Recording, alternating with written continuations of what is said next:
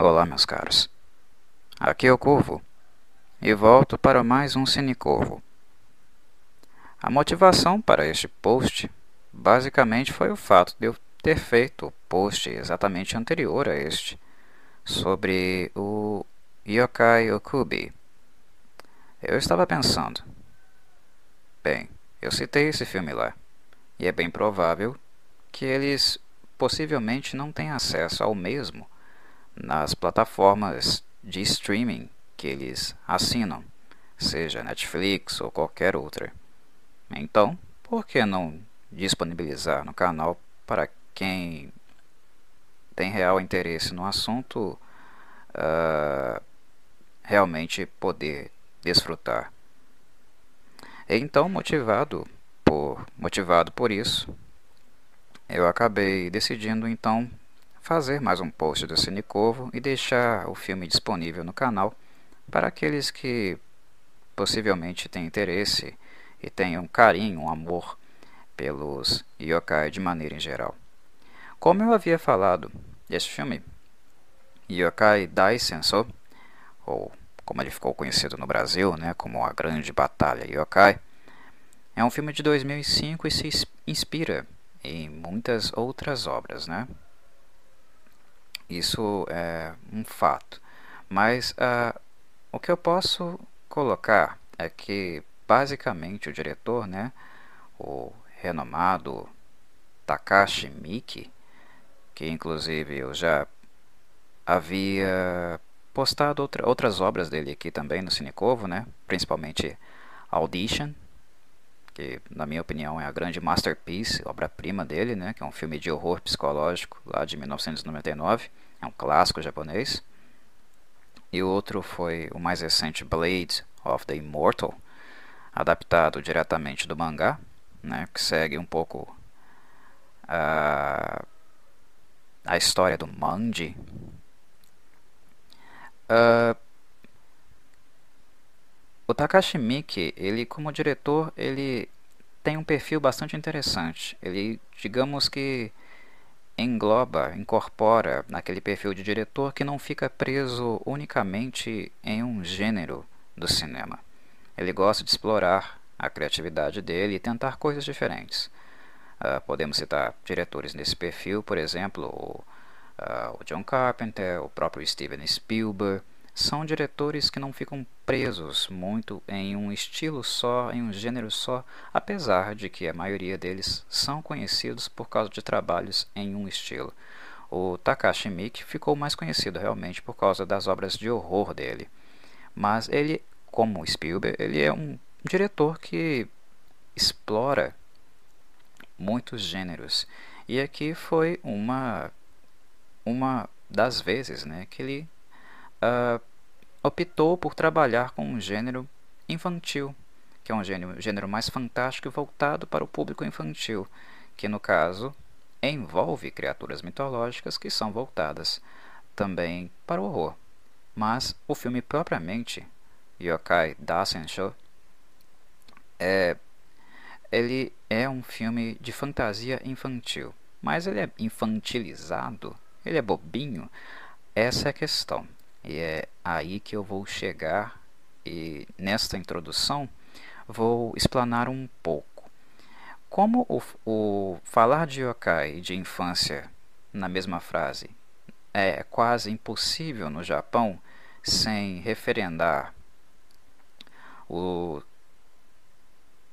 senhor, né, que digamos é, novamente trouxe yokai à tona e deixou-os popular no século XX, o senhor Mizuki Shigeru, com, tanto com seu mangá como anime chamados Gegege no Kitaro, né, o Kitaro do cemitério, uh, o Takashi Miike é muito é, inspirado, né, influenciado, e digamos que tem uma influência direta da obra do Mizuki Shigeru.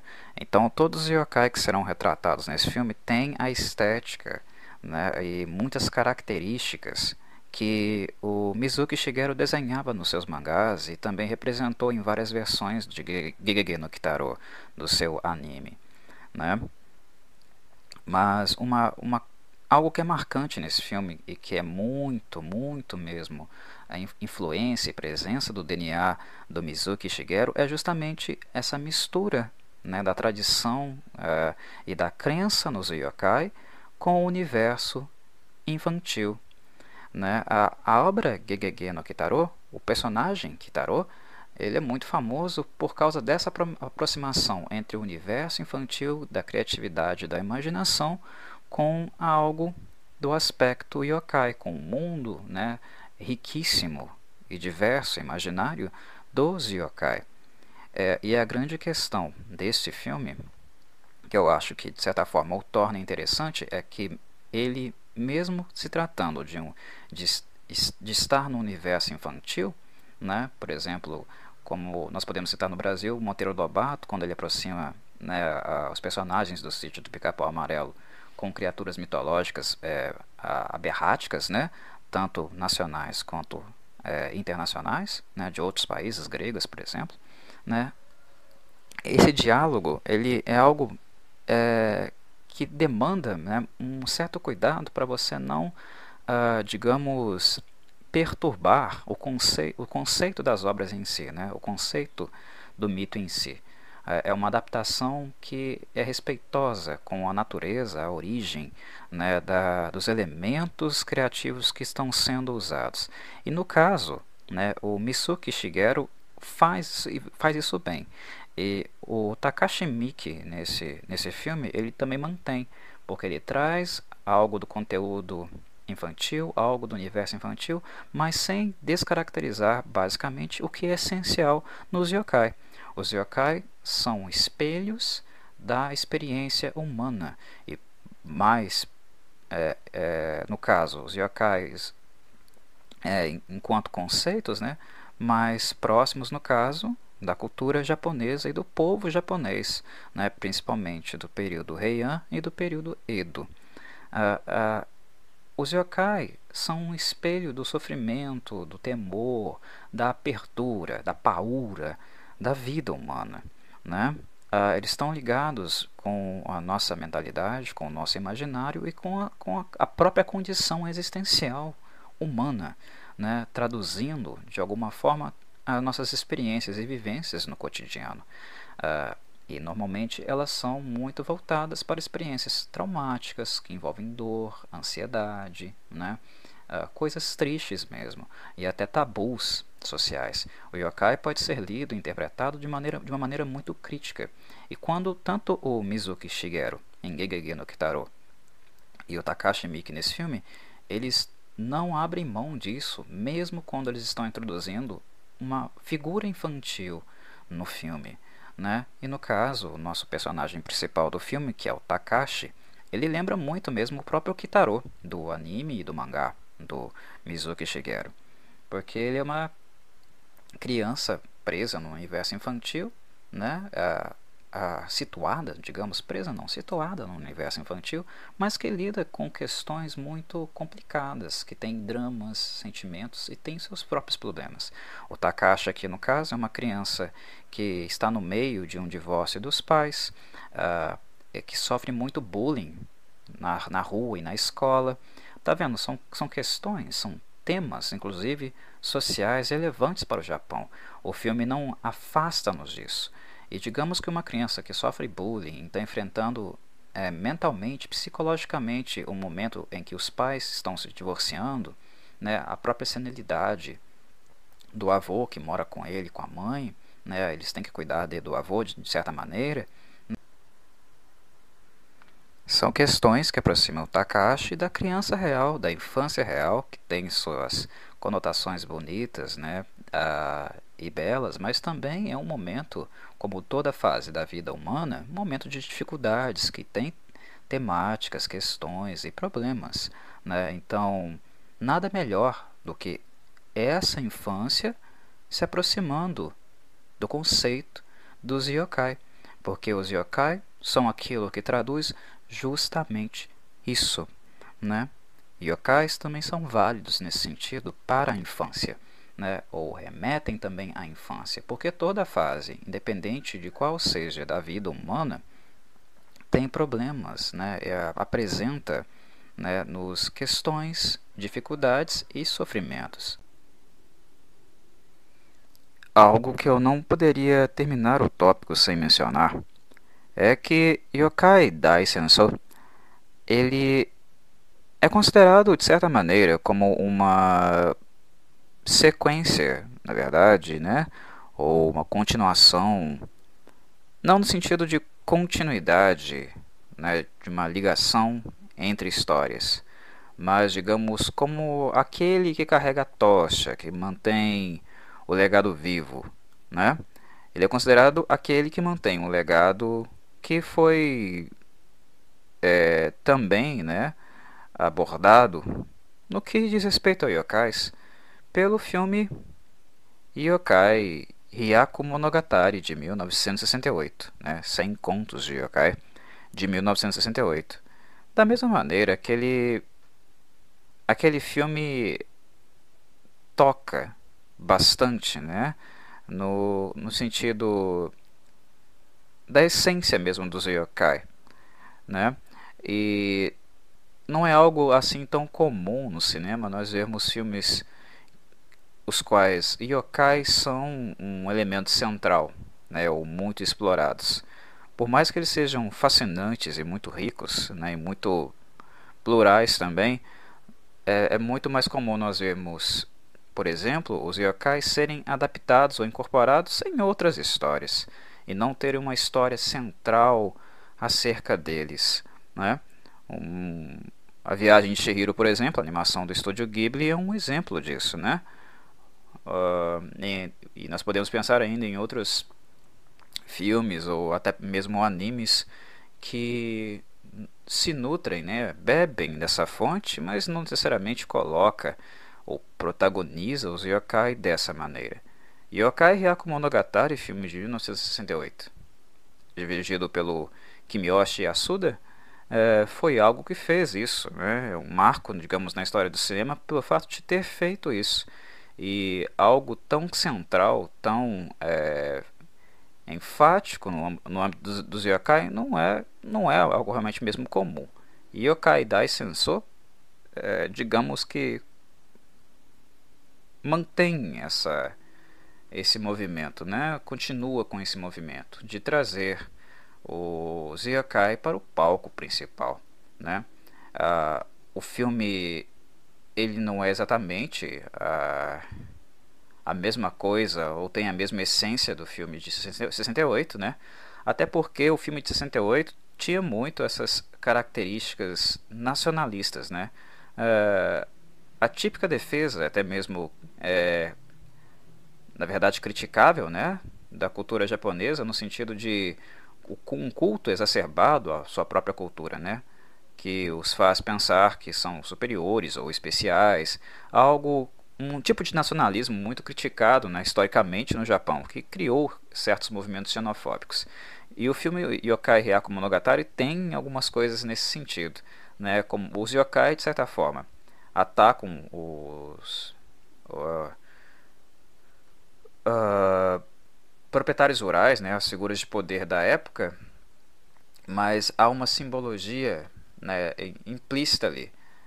Uh, do mesmo fato da, da, desses protetores, né, desses, na verdade, desses proprietários rurais, né, dessas figuras de poder, elas realmente estarem querendo derrubar um templo para construir um bordel, né, o que eu acho que, claro, é muito autoritário, muito arbitrário, né, e os yokai estão ali para fazerem frente em relação a isso, mas o filme ele tem claramente uma uh, uma intencionalidade implícita né, ou uma marca implícita, um registro, no qual ele claramente indica que o movimento do yokai para expulsão dos invasores né, é um movimento de preservação daquilo que é característico do Japão, aquilo que é milenar do Japão, aquilo que é cultural do Japão.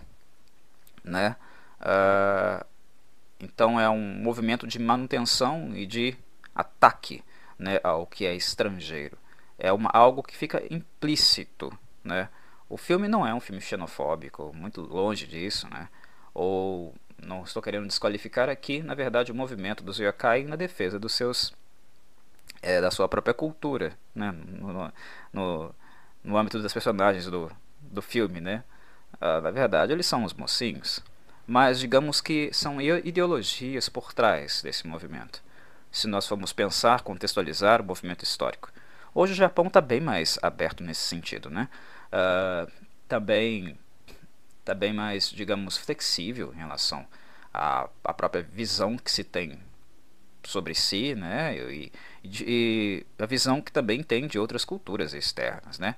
E eu acho que Yokai Dai Sensor é, deixa isso bastante claro, porque esse filme do Takashi Miike, ao invés de se focar muito nesse nacionalismo e a luta contra aquilo que é estrangeiro, na verdade ele está mais preocupado em retratar como que aquilo que é antigo, né, como, como que aquilo que é essencialmente japonês, não no sentido da crença, mas no sentido das figuras simbólicas que compõem o imaginário japonês, que nesse caso seria um yokai, uh, é algo que ainda é vivo, mas que é vivo uh, em contraste e em, uh, digamos, relação dinâmica com aquilo que é atual, com a época que vivemos, né? com aquilo que é contemporâneo.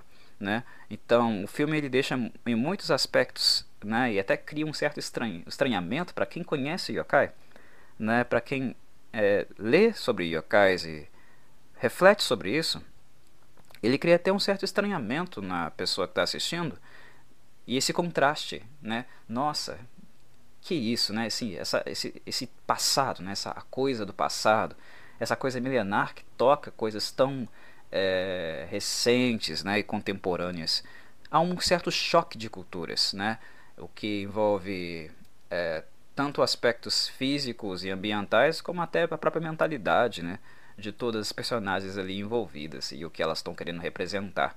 Há esse choque de cultura dentro do filme, né, o encontro entre o passado e o presente. Na verdade, um presente né, que, é, é, na verdade, presentifica também esse passado.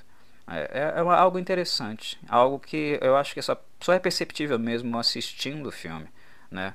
Mas eu creio que um elemento do filme que deixa isso muito claro, deixa bastante claro mesmo, né? É na verdade a, o, a utilização né, do conceito de Kikai.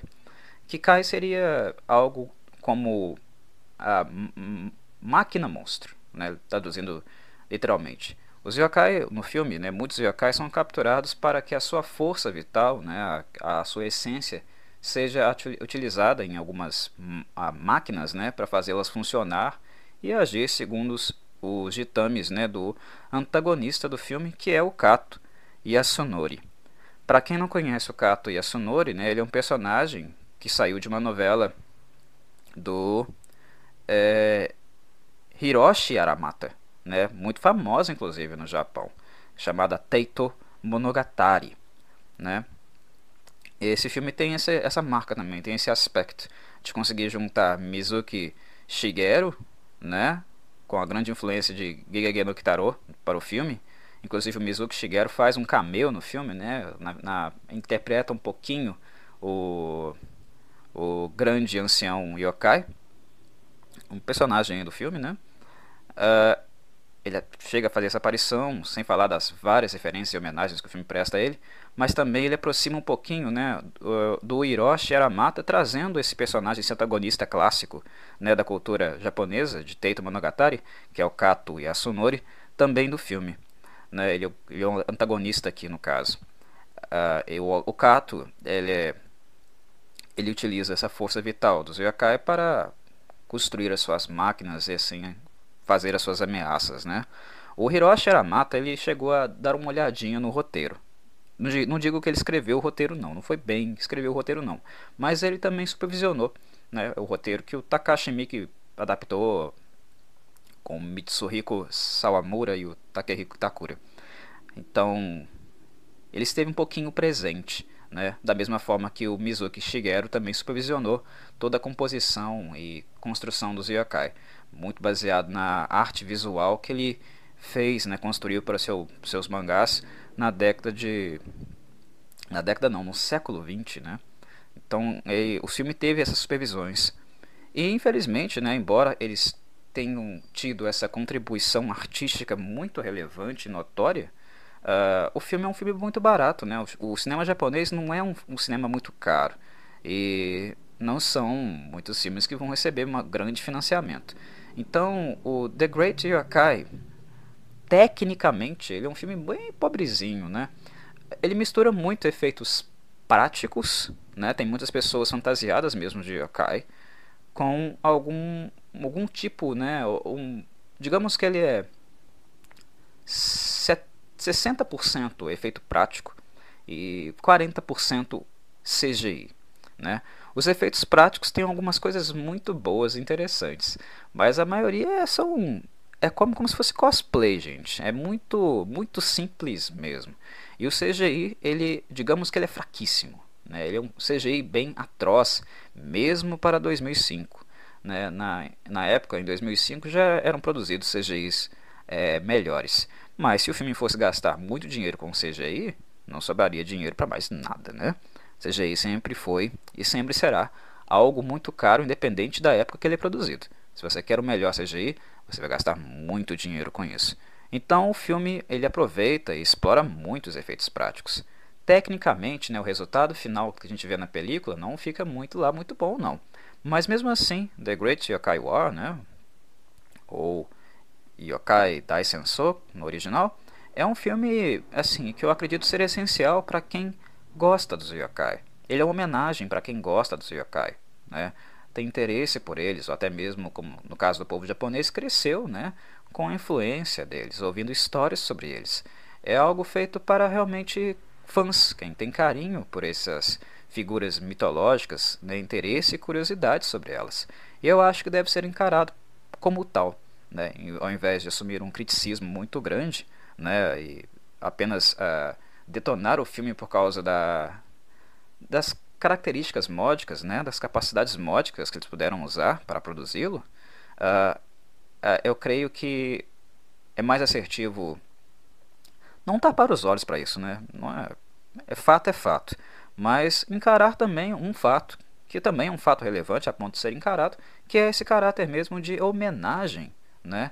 Que se faz à obra do Mizuki Shigeru e todas as pessoas que gostam, né? E admiram esses, cara esses caracteres, esses personagens mitológicos da cultura japonesa, né? Eu não tenho muito mais a acrescentar, até porque esse tópico é um tópico de introdução, né? Mas quem gosta de yokai vai se deleitar com esse filme, né? Embora seja um filme infantil, como eu disse, é um filme de yokai, né? É um filme infantil, mas que não banaliza muito a infância, ou fantasia ela muito não, né? É um filme que tende um pouquinho ao dark também, né? E as características é, penosas da existência, né? E to, as pessoas vão ver bastante coisas nesse filme, né? Além do Kato e a Sonori, né? Vai, vai ver yokais como uh, e figuras, né? Como o Otengu, né?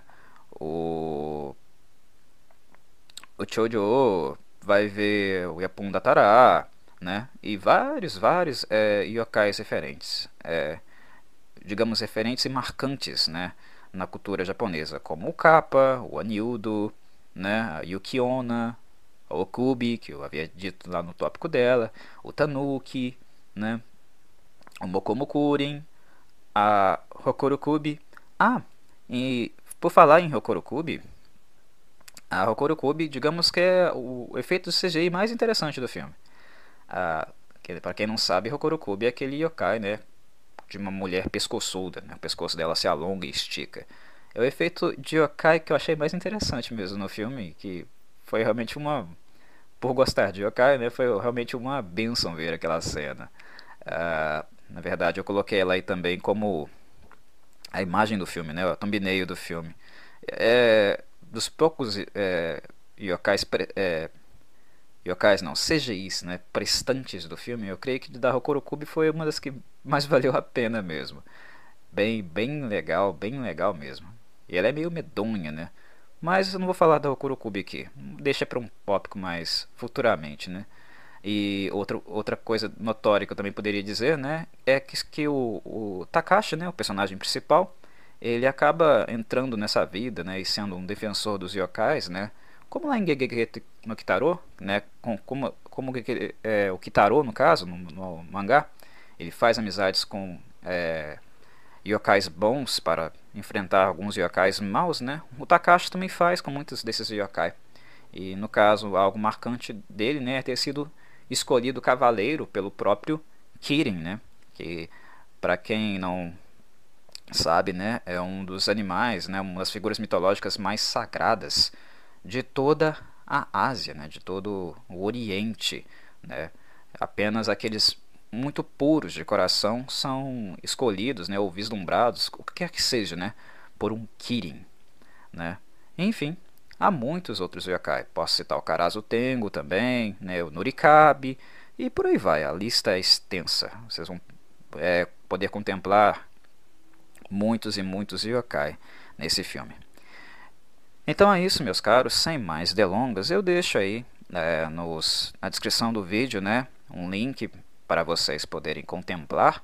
Caso vocês não tenham o filme aí na sua plataforma de streaming, né? Se tem na plataforma de streaming, dá, né? Prioriza ela, já que vocês pagam, né? Investem nisso, prioriza essa plataforma de streaming que você usa. Mas eu creio que vocês não terão e não acharão esse vídeo é, em lugar nenhum. Então, nesse caso, para quem tiver curiosidade, fica aí o link, o link na descrição, né, para vocês poderem assistir e verificarem é, esse filme que é bastante relevante para o tópico yokai e a história dos yokai no Japão. Ok, meus caros, é isso e um abraço do Corvo. Até o próximo Cinecorvo.